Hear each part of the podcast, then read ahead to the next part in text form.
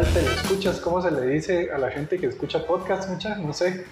Bueno, pero en lo que averiguamos, yo me presento, soy Diego Cerezo, mejor conocido como Mr. Barbier, y quiero darles la bienvenida a el primer episodio de este podcast de Chela.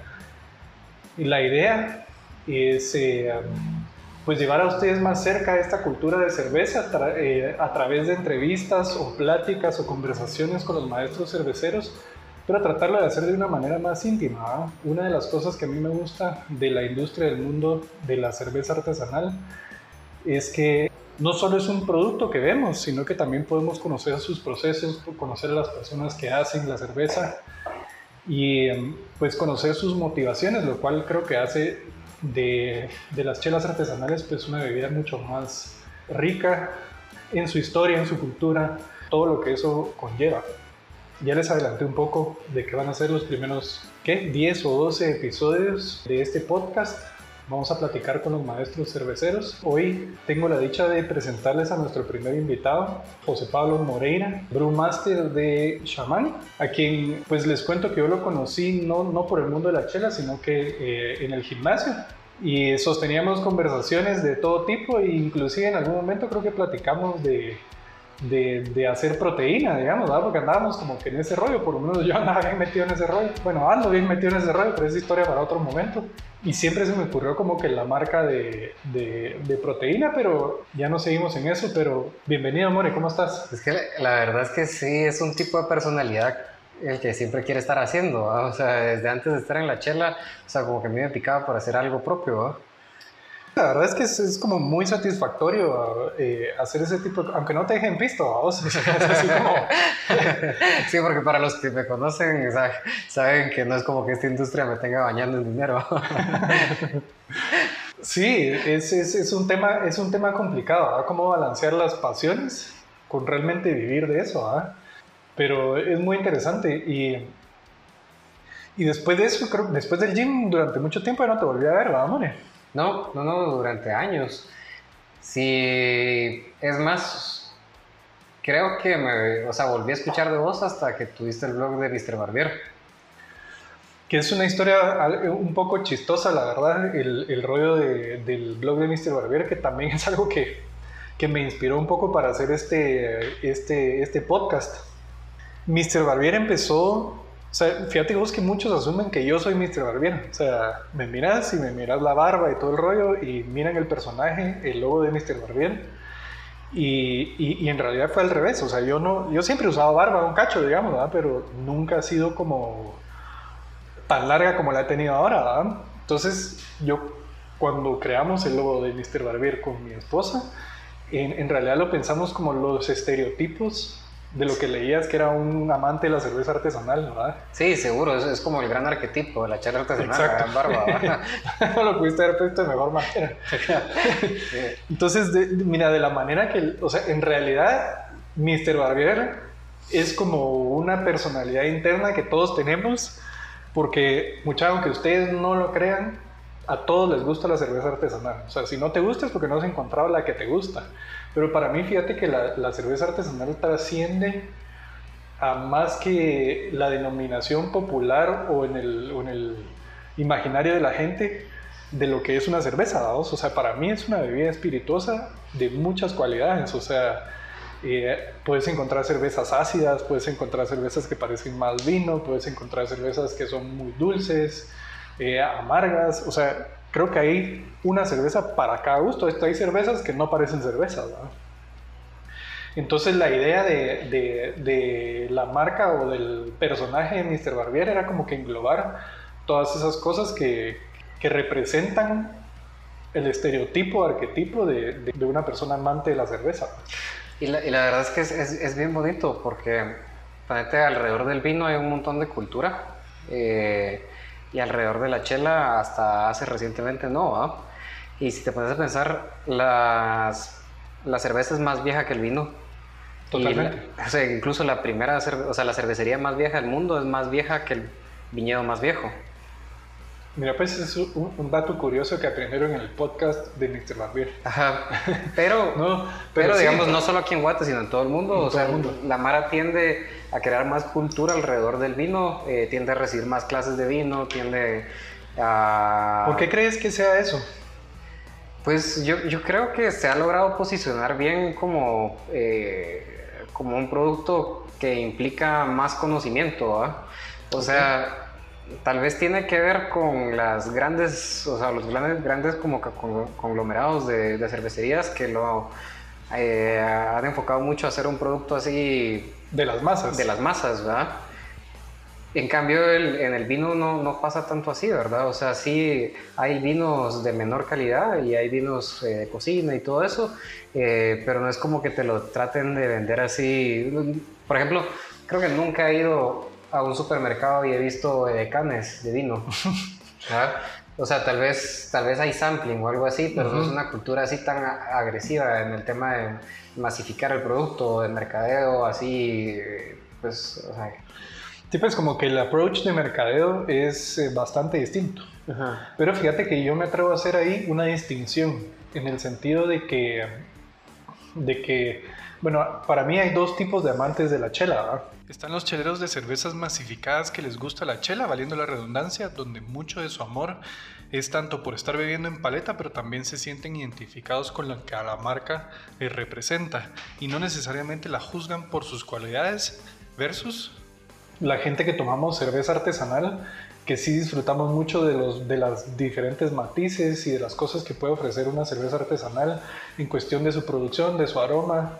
O sea, siento que, que que sí te puedes sentar a degustar una cerveza craft o artesanal, digamos, versus, pues yo no sé, no, no quiero decir marcas, vamos, no por nada, pero, pero hay chelas, digamos, eh, las lagers masificadas, que, ¿qué les vas a degustar? O sea, es como, el, como que el fin, digamos, vos lo que querés es ponerte tal vez bien a soca y, y, tu objetivo no es disfrutarte una bebida, sino que ponerte bien, bien borracho. Entonces lo haces con una, una, cerveza de ese tipo, ¿no? Pues sí, sabes que hasta cierto punto me da como un poquito de lástima que hay gente que conozco, la sigo en redes o cosas así, que sí son apasionados de la cerveza, pero no han ido más allá de lo industrial o masificado. es cierto. Bueno, lástima porque se consideran cerveceros, o sea, y sí les apasiona el producto y les encanta, o sea, y están locos por la cerveza, pero no han dado ese paso a probar más allá de, de, lo industrial, ¿verdad? ¿Y por qué crees que sea? ¿Por qué será que no se han atrevido? Yo te voy a decir algo que me dijo una persona, que lo que me dijo es como, es que mi paladar ya está formado ya está formado con esas cervezas y entonces pruebo otras y no me gustan. O sea, ¿por qué crees que, que, hay algunos que son tan apasionados de la chela y no han dado el salto a probar chelas artesanales? Pues yo creo que tal vez, bueno, lo podría separar en varias razones, pero una de las principales es que toma bastante tiempo hacerte de un hábito o hacerte de un gusto, O sea, la primera, o sea, sobre todo la cerveza artesanal tiende a ser eh, más eh, compleja, más intensa. No siempre, o sea, hay muchas buenas cervezas artesanales súper simples, eh, pero los cerveceros también tienden a hacer cosas muy intensas o muy complejas porque es lo que les gusta. Entonces, tal vez la primera vez que probes una IPA o un Stout o cervezas así más elaboradas, eh, va a ser un choque, ¿va? Entonces tal vez la primera vez que la probas no, no te engancha, pero si ya la tomas una segunda, tercera o cuarta vez, es difícil que digas así como no me gustó y quiero regresar a, lo industrial, ¿verdad? Y la segunda razón también es, o sea, que puede, o sea, la cerveza artesanal es tan diversa que puede que tus primeras experiencias no sean las que te pegan así, Exacto. justo en el punto, Es, eh, vamos regresando un poco a lo que te decía de que si no hay ninguna chela artesanal que te guste, es que no has probado la tuya. Seguro. Entonces, y, sí, y, de hecho, bueno, a mi parecer los estilos que vos mencionás son como los más tradicionales. O sea, todavía podemos probar cosas más raras como una Kettle Sour, por ejemplo. Estoy seguro que un montón de gente puede tener su primera experiencia. Pero sinceramente a mí la Kettle Sour me gusta darse a la gente que no le gusta la cerveza. Sí, porque también regresamos un poco a lo que te decía, que, que es una bebida que trasciende a ser cerveza. O sea, una Kettle Sour, si a, si a mí me dicen que es una cerveza, o sea, la primera vez que yo probé una cerveza que, que era sour, casi sentí que estaba descompuesta. Después fui abriendo un poquito más mis horizontes y yo les confieso, muchachos, que yo no le he hecho limón ni a la mojarra. Entonces las sours son un poquito como que difíciles para mí, pero sin, sin, sin inflarte, vamos, yo en mi experiencia en las sours y, y, mi razón de poder apreciar las sours ha sido por lo, por lo que vos me has platicado sobre ellas y lo que y lo que me has dado a probar, ¿verdad? O sea, la última sabe que sacaste a mí sí me gustó mucho, pues, y, y, se me hizo más como un jugo que puedo tomar en el desayuno, por ejemplo, ¿verdad? También la que hiciste de mango con pepitoria, ¿era? No, eh, naranja con Naranja pepitoria, ajá. Esa también estuvo muy buena, pero si de repente me decís que es chela, sí rompe muchos paradigmas, sino que si me decís, mira, probar este fresco, tal vez como mi percepción habría sido distinta, ¿verdad? O sea, igual me gustó, ¿verdad? Yo, yo, tengo una bonita anécdota de esto. Eh, hace poquito más de un año estaba en San Francisco y vi en Instagram que una amiga mía está en San Francisco también, ¿va? Entonces le dije que nos juntáramos a tomarnos unas cervezas y me dijo que si podía llevar a su mamá y pues, fijo, ¿va? Eh, entonces le dije que nos juntáramos en un bar que se llama Mikkeller, que es como una cadena de bares que el menú siempre está súper bien curado, o sea, como que tienen sus propias plantas alrededor del mundo de buenas, buenas cervecerías. Eh, pero también eligen cosas eh, locales o cercanas eh, y arman un menú muy bueno en, base, en base a las dos cosas, como cervezas propias y cervezas que consiguen en los alrededores. Entonces, cuando llegamos, la mamá se iba, o sea, la mamá de esta mi amiga se iba a pedir una copa de vino. Y me contó que habían estado en, en Napa y eh, la mamá es súper fanática de los vinos y solo eso toma. Entonces yo le dije, no, hombre, o sea, estamos acá en, en un lugar con muchas de las mejores cervezas del mundo, probemos cerveza. Dijo, no, no me gusta la cerveza. Entonces le dije, ah, mire, o sea, le voy a pedir una y si no le gusta no se la toma. Le pedí una um, saizón añejada. La probó y dijo, no te creo que esta sea cerveza, o sea, como, en serio. Yo, sí, o sea, la cerveza es súper, súper diversa, o sea, probablemente, o sea, si te gusten los vinos, probablemente te guste una saison añejada, ¿verdad? O sea, es un producto seco, complejo, eh, que lleva su tiempo como el vino, ¿verdad? Yo te voy a confesar que para mí, tal vez no es una opinión muy popular, ¿verdad? Pero para mí es mucho más diverso y más complejo la cerveza que el vino. O sea, siento que puedes encontrar muchísimo más distintas experiencias de una chela que de vinos. Ojo que aclaro que no, no, no sé nada de vinos tampoco, o sea, no mucho pues va. Sí, yo, yo creo que entre, entre, más te adentras a un tema, eh, más te das cuenta de lo que no conoces. Entonces probablemente si nosotros ahorita estuviéramos entusiastas por el vino, veríamos una inmensidad alrededor del vino. ¿verdad?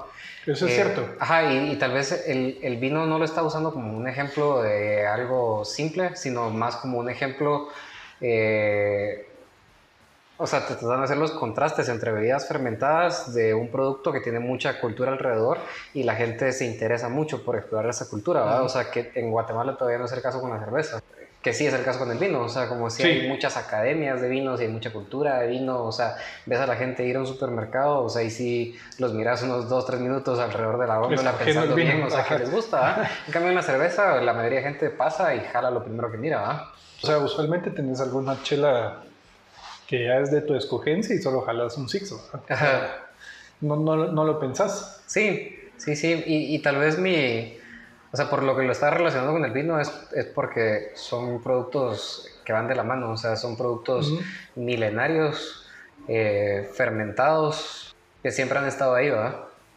Bueno, cabal, lo que te decía, yo no, no, no, soy una persona tanto de vinos, no les he encontrado mucho el gusto, pero también creo que tenés razón, o sea, lo mismo que yo estoy argumentando con la cerveza, o sea, tal vez yo no he probado suficientes vinos como para encontrar uno que me guste, ¿verdad?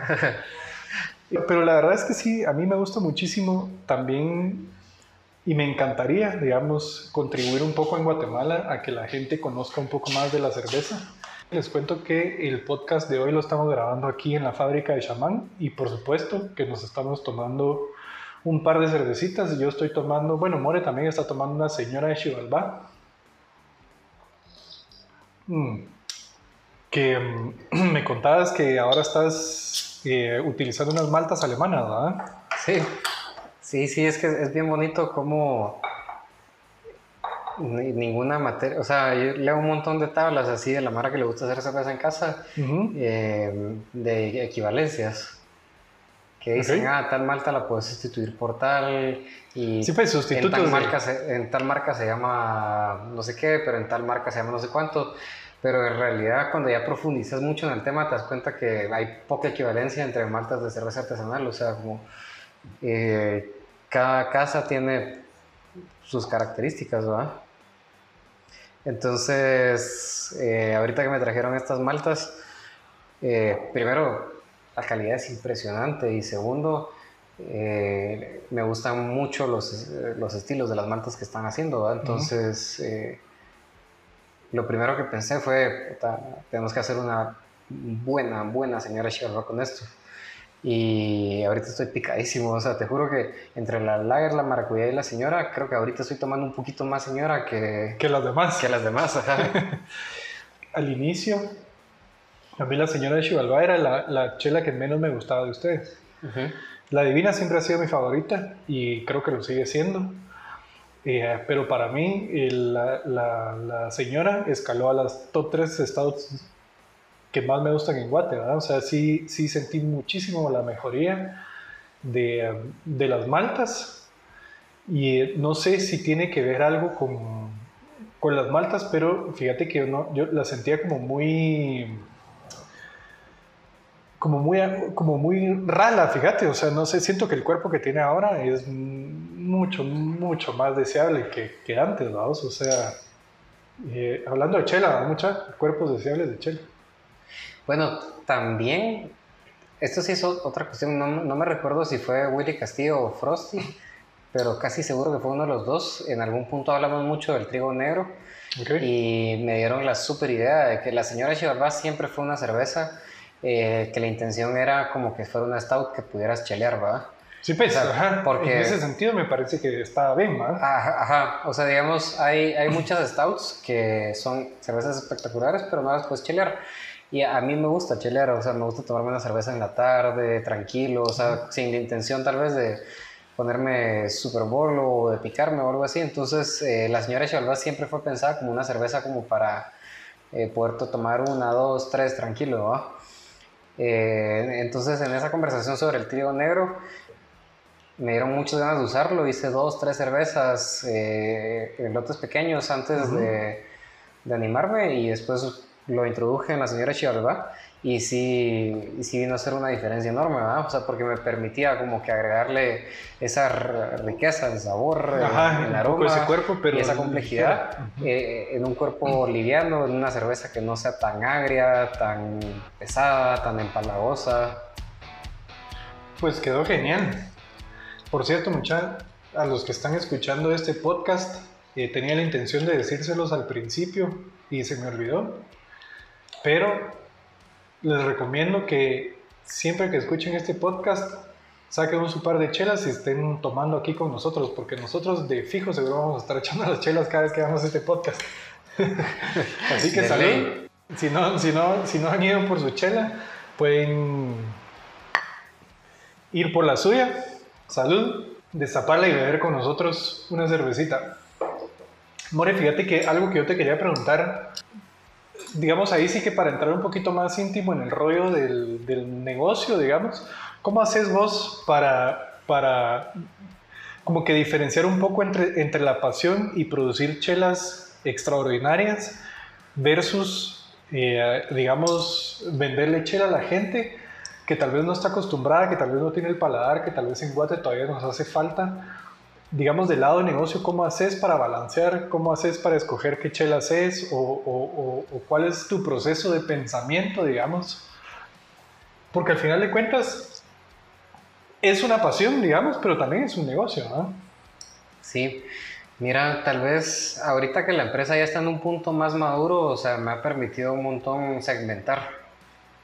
Entonces, hay eh, productos para todos los gustos. O sea, tengo la Lager, que es una cerveza de, de diario, o sea, como...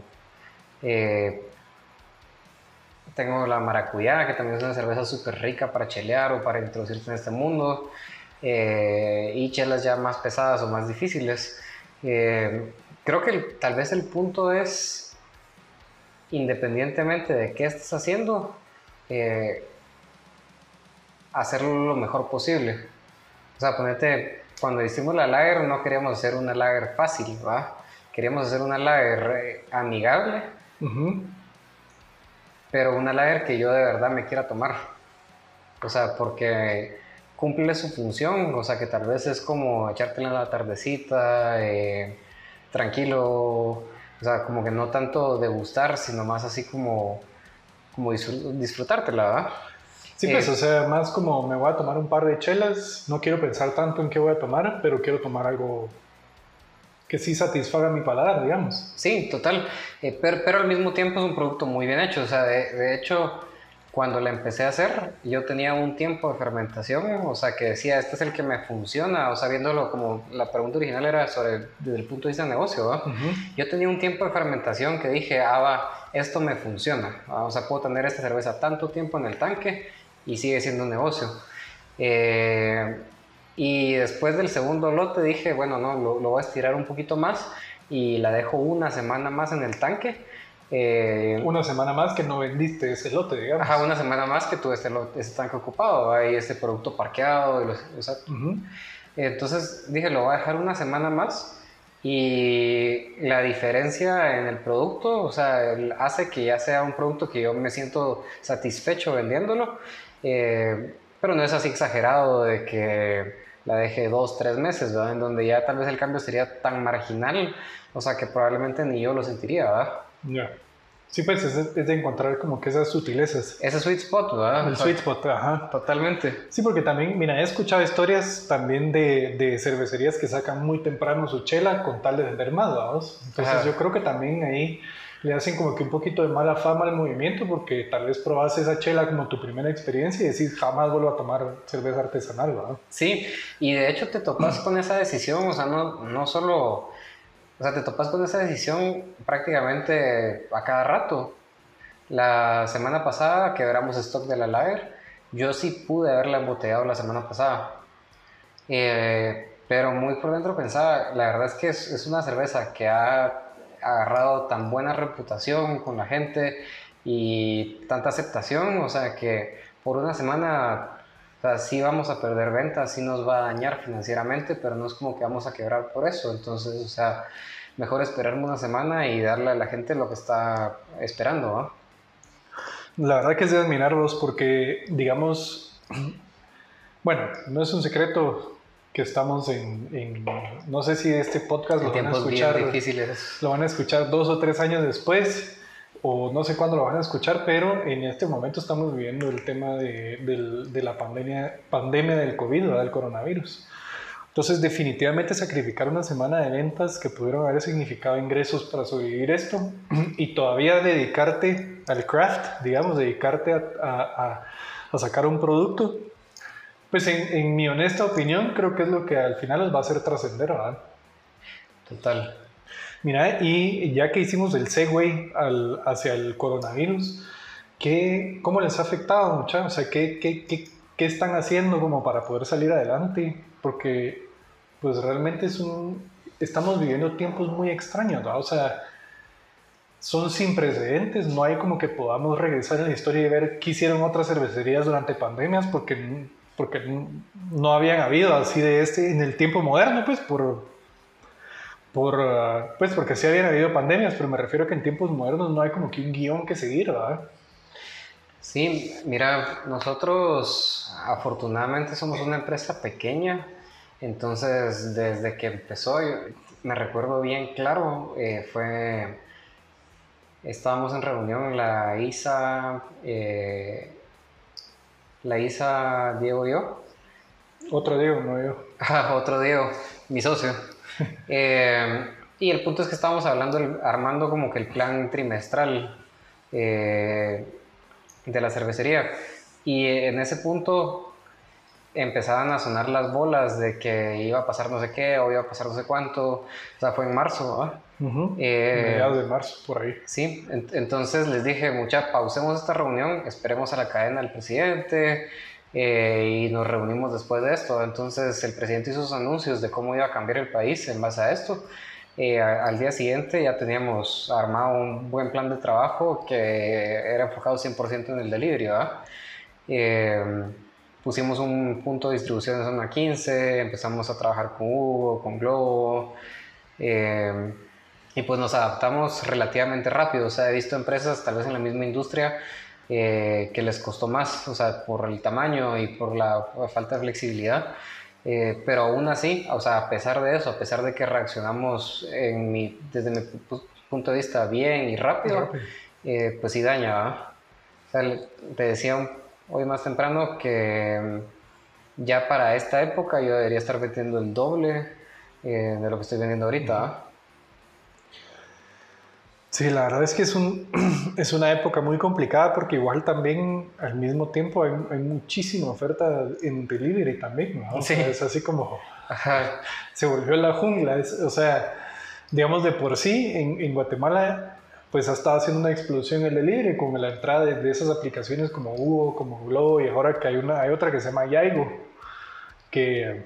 Ayer tuvimos nuestro primer pedido de Yaigo. ¿En serio? Sí. Yo, yo jamás los había escuchado, pero creo que tienen la ventaja, pues, y Campo no pagaba mucha, de que tienen la ventaja de que envían más lejos que... Sí, no, no tienen límite de entrega, solo no tienen límite de entrega, sí, pues, ajá. Y, um, mira, Cambiando un poco de tema, pero es porque lo hablamos, digamos, en, esto, pero yo estoy un poquito en contra de esas aplicaciones. Eh, y, la verdad es que no, no, tal vez no quiero entrar tanto en detalle, pero a mí lo que no me llega es que te cobran el delivery y a, y a las empresas les cobran el 25% sobre la venta, ¿vamos? Entonces siento que es como, como un tema difícil, ¿vamos? O sea, yo por mi parte estoy haciendo ahorita para sobrevivir la pandemia económicamente hablando, eh, con unos amigos nos juntamos a hacer eh, eh, ahumados, ¿verdad? Y, yo digo, no sé si podríamos pagar ese 25%, digamos, o subirle precio. Entonces, pero al mismo tiempo, en estos tiempos de COVID son como que la mejor opción para empezar a repartir tus, tus productos, ¿verdad? Total. Bueno, entonces termino mi rant, un chavo que no tiene nada que ver con lo que estamos hablando eh, sobre los deliveries, pero, pero bueno, es una realidad que estamos viviendo en este momento y estamos llegando a los 30 minutos de podcast. Eh, antes de terminar, quisiera dejarles una pequeña pregunta, muchachos. ¿Qué, qué, ¿Qué sienten ustedes de los tiempos de un podcast? ¿Les gustaría algo más largo que esto, algo más corto que esto? Eh, la idea pues es hacer un contenido que a ustedes les guste. Yo por lo personal me puse de meta para este primer podcast hacerlo de 30 minutos. Con Mario podemos hablar unas dos horas, pues, pero eh, quiero que sea algo digestible para ustedes. Eh, entonces, para mí me serviría mucho que me dejaran sus comentarios sobre, sobre este tema, pues para ir haciendo contenido que a ustedes les guste. Y More, yo quería cerrar con una pregunta, dos preguntas realmente. Eh, solamente es para, para pues, escuchar tus pensamientos. ¿Qué, ¿Cuál ha sido tu mayor logro o el reto más grande que has superado desde el momento que se abrió Shaman hasta el tiempo de ahora? Y la segunda pregunta sería, en este momento, ¿cuál es tu reto más grande? Eh, digamos que no tenías en ese momento cuando abriste. Está difícil la pregunta. Inesperada. El reto más grande o el mayor logro. Bueno, tal vez es chistoso porque hay cosas que desde afuera se miran insignificantes, pero te podría decir que el mayor logro que he sentido o lo más gratificante que hemos hecho ha sido esa cerveza que mencionaste ahorita, eh, una gocé de naranja y pepita. Porque, digamos, tal vez yo que paso mucho tiempo en esto, eh, a cierto punto critico eh, la tendencia de imitar mucho lo que se hace en otros países. Eh, entonces, como nuestra propuesta como cervecerías guatemaltecas se inspira mucho en lo que está pasando en otros lugares del mundo. Se mira que nuestros estilos son principalmente inglés, gringos, ¿verdad? Eh, IPAs, Paleales, Amber Ales, americanas, eh, todo ese tipo, o sea, Belgian Whites, o sea, cervezas, o sea, que se hacen en cualquier cervecería artesanal, en cualquier lugar del, mundo. Eh, pero con la, con la gocé de naranja y pepita, o sea, sí es un estilo alemán completamente, pero para un alemán ese sabor sería irreconocible. O sea, en ningún momento pensarían esto es familiar. Entonces, cuando llegas a ese punto, o sea, sabes que creaste algo propio. En este caso tuvimos eh, la participación de Uleu, el, bar de Antigua, que con Mario conceptualizamos la cerveza y eh, siento que ellos en general son expertos en buscar integrar la identidad guatemalteca en su mixología, entonces me gustó mucho que lo hiciéramos eh, del lado de la cerveza. Eh, pero sí, o sea, es muy gratificante sentir que hicimos algo... Algo propio. Ajá, y que es una cerveza que yo me sentiría orgulloso presentándola en cualquier lugar del mundo. O sea, yo estuviera en San Francisco, estuviera en Portland, estuviera... Eh, no sé, en, cualquier lugar en donde la cerveza ahorita esté como que en la vanguardia, eh, yo podría presentar esto y decir, o sea, miren qué cabrones somos los chapines, ¿va? Y dentro de los la segunda pregunta, que eran los retos que no teníamos cuando empezaste o no nos imaginábamos cuando, cuando empezamos, eh, definitivamente es lo del COVID. O sea, creo que ahorita el mayor reto es sobrevivir este año, probablemente sea un año en donde eh, el negocio va a ser muy diferente a, todos nuestros planes, ¿va? Pues mira, la, la, verdad es que me parece genial el hecho de haber hecho, o sea, digamos, aunque es una técnica ya establecida, pero con ingredientes locales, eh, formar una cerveza pues realmente única, o sea, la verdad es que creo que es un gran logro.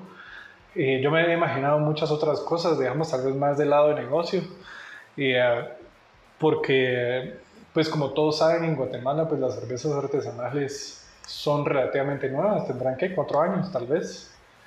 Y em, entonces pensé que iba a ir por otro lado, pero, pero realmente me, me, gusta mucho el hecho de que, de que el logro más grande haya sido hacer esta chela, porque eso me deja entrever a mí que en chamán ustedes tienen el objetivo de presentar las mejores chelas posibles, ¿verdad? Total.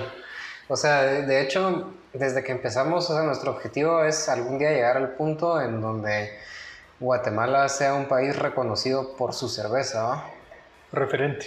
Sí, que para muchos chapines tienen la idea y no sé dónde se le hicieron de que en otros países opinan que tenemos buena cerveza, pero en realidad no. pero pues, lo has escuchado, ¿no? Sí, lo he escuchado, o sea, creo que hemos llevado 125 años escuchándolo. los chapines tienen la idea de que otros, otros extranjeros dicen, puta, qué buena cerveza, pero en realidad es solo por modales. O sea, es por modales porque te están presentando una cerveza como fuera lo mejor del mundo. O sea, probablemente los extranjeros vienen y dicen, ay, sí, ah, muy buena. pero en realidad no es, como que en este momento aportemos así a algo de clase mundial. algo que digan así. Y, quiero que lleguemos a ese punto. Tal vez, como me hiciste una pregunta, te voy a hacer una voz. Para vos, ¿cuál sería la cerveza que Guatemala tendría que tener como flagship, o sea, como carta de presentación eh, de qué podemos hacer los chapines? O sea, no te estoy diciendo cervezas existentes en el mercado, o sea, sino cómo conceptualizarías o cómo mirarías una cerveza que Guatemala pueda presentar.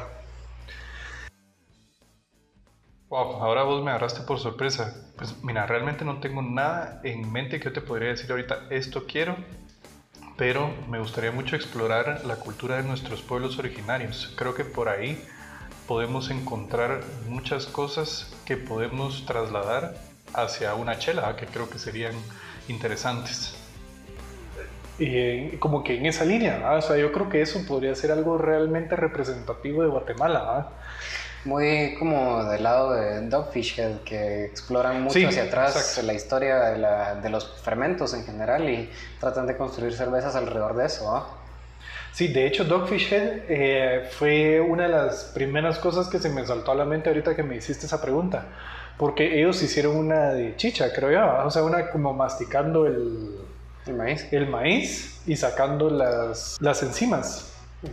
Las enzimas para hacer la fermentación. ¿no? Y la, entonces, sí, la verdad es que un proyecto así, pero pensando en, en, en nuestras culturas mayas, ¿verdad? La verdad es que yo, o sea, no, igual que vos, no, no conozco mucho del tema y creo que esto requeriría mucha colaboración con Seguro. gente que lo conozca, antropólogos. Y eso podría ser muy interesante, ajá. Pero a mí, de lo poco que he estudiado, o sea, me gusta mucho que el, fermento para los mayas eh, tenía un eh, significado eh, muy grande, ¿verdad? O sea, incluso las diferentes clases sociales o jerarquías que tenían los mayas dictaban qué tipo de fermento tomaban. O sea, leí, leí hace poco sobre un fermento del maíz en donde vos agarrabas el maíz, lo dejabas podrir, por decirlo así, Ujú. o sea, como para que captara o cultivara microorganismos eh, que fermentan.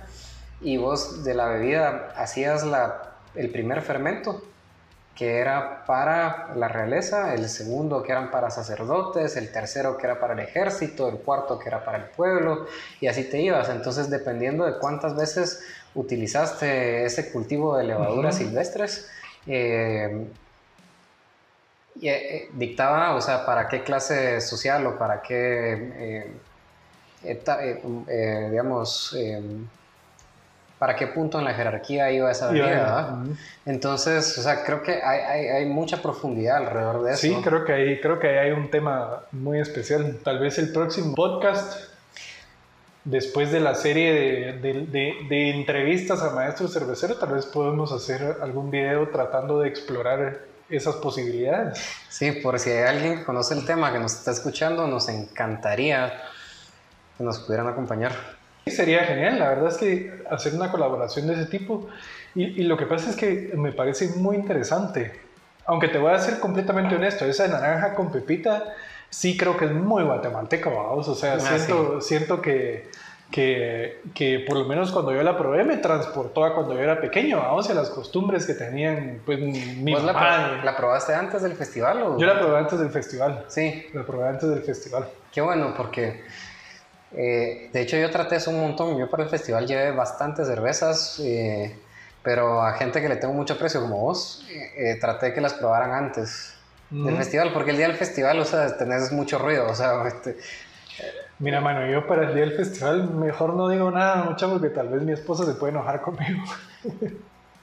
Pero me la pasé muy bien para el festival y, y- y te agradezco la confianza, digamos, de haberme dejado probar esa chela. La verdad es que eh, a mí me, me, me recordó mucho mi infancia, vamos. O sea, sí, sí lograste evocar en mí ese sentimiento que yo creo que es muy chapín, ¿no? O sea, yo creo que yo te dije, no te dije naranja con pepitoria, yo te dije mango con pepitoria que era lo que yo lo que yo comía, o sea, pero yo creo que estaba asociando, digamos, el sabor de la pepitoria con el mango, porque mi mamá de, de yo de chiquito siempre me daba mango con pepitoria, ¿verdad?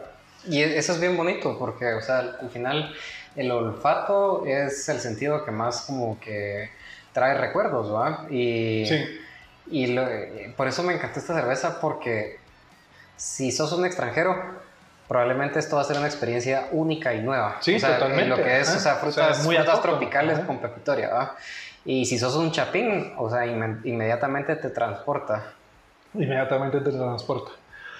Bueno, yo les había dicho media hora, ya llevamos 40 minutos y nos pasamos un poco, pero está bien, no importa. La, la verdad es que no hay reglas establecidas.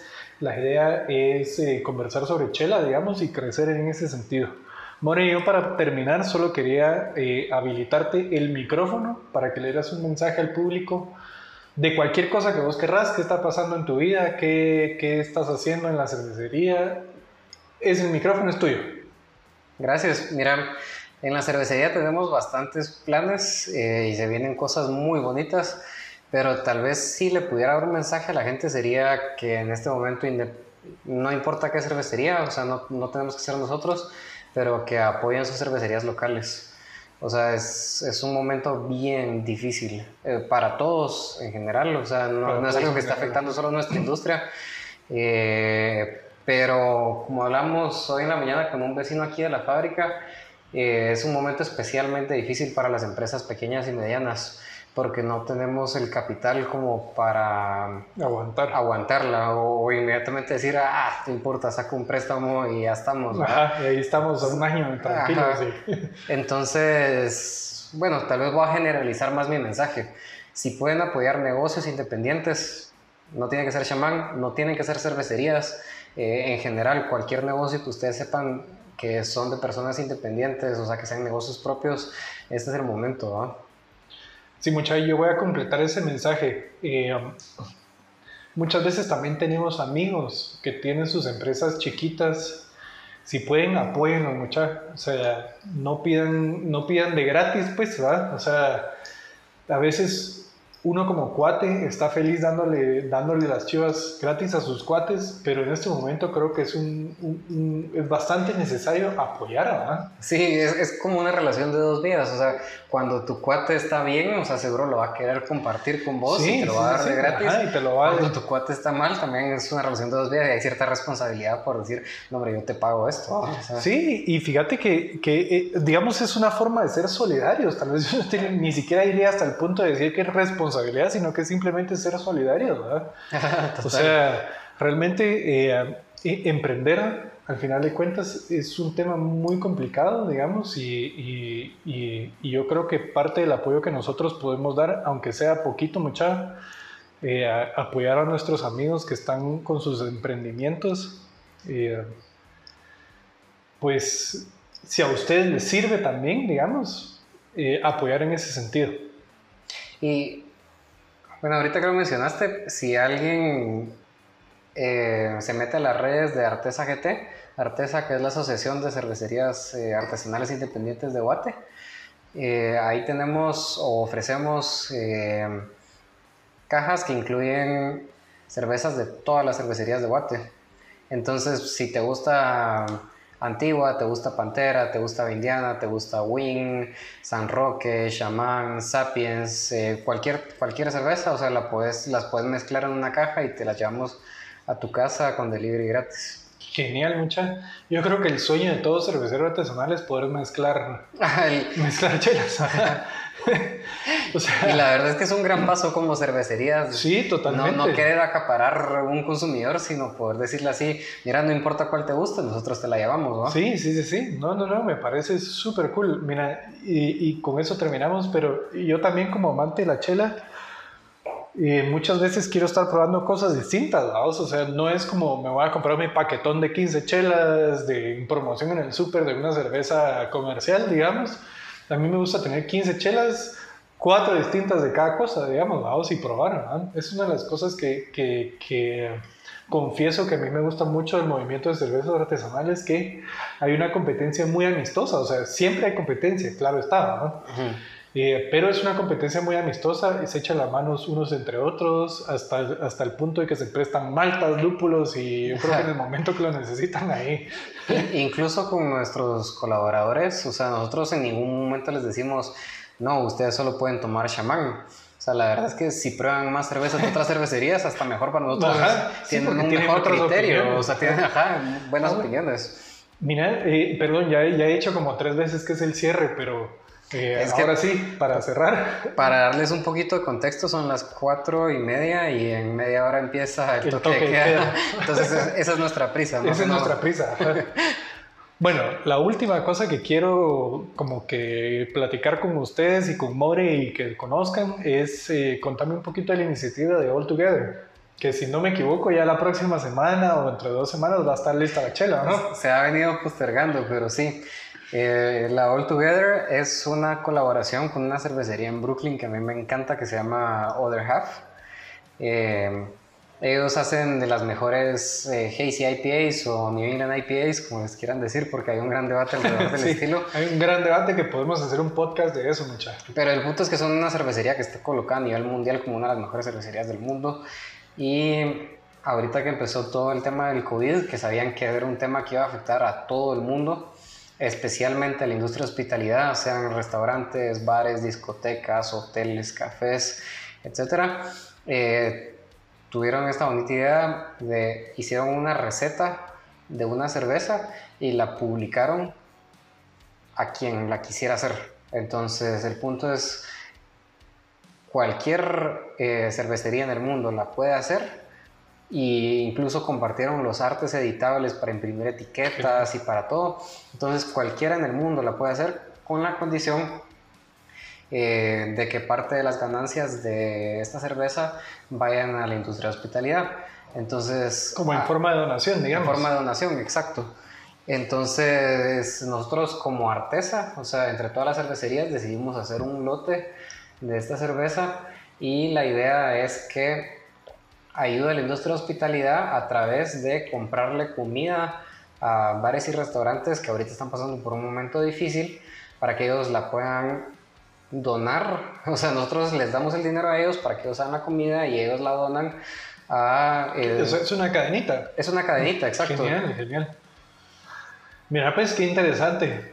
entonces, mucha, pronto miren las redes de su cervecería favorita, van a estar a la venta.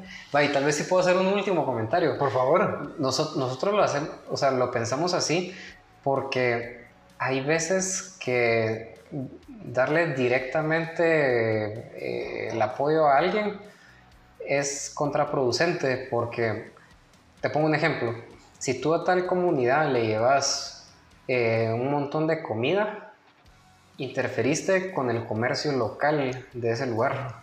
Entonces les llevaste comida, pero el tiendero dejó de vender, el no sé, o sea, y, así, y así te vas. Entonces hay veces que es mejor utilizar ciertos, o sea, ciertos canales o ciertos negocios que ya existen para hacer llevar la ayuda, Genial. La verdad es que yo no lo había pensado, fíjate, pero, pero ahí sí que interrumpís el ecosistema, digamos, como cuando interrumpís el ecosistema, total como cuando introducís una especie nueva a un ecosistema donde no sabes qué es lo que va a pasar, ¿verdad? Pero sí, me parece me parece súper bien. Y em, para terminar, ¿cómo, ¿cómo la gente puede comprar esta chela? ¿Dónde la van a encontrar? Yo creo que todas las cervecerías van a vender la chela, ¿verdad? Sí, eso es lo bonito. La pueden conseguir ya sea a través de las redes de Artesa o hablándole a cualquier cervecería de la Asociación de Guate. Artesa. Bueno, More, no me queda más que agradecerte tu tiempo. Eh, yo sé que en estos tiempos de, de, pandemia es difícil y sobre todo porque tenemos que correr contra el toque de queda, pero te agradezco muchísimo el tiempo que, que le has dedicado a esto y a ustedes que están escuchando. Eh, por favor, sigan a Shaman, sigan a More, vean sus chelas. Y ya saben que si tienen cualquier pregunta nos pueden escribir sobre algo que quisiera que habláramos sobre lo que platicamos en este podcast. Para nosotros será un honor seguir platicando porque nos encanta hablar de chela, vamos. Eh, la verdad es que la chela nos une y, em, y sin nada más que agregar, me despido de todos. Salud. Salud.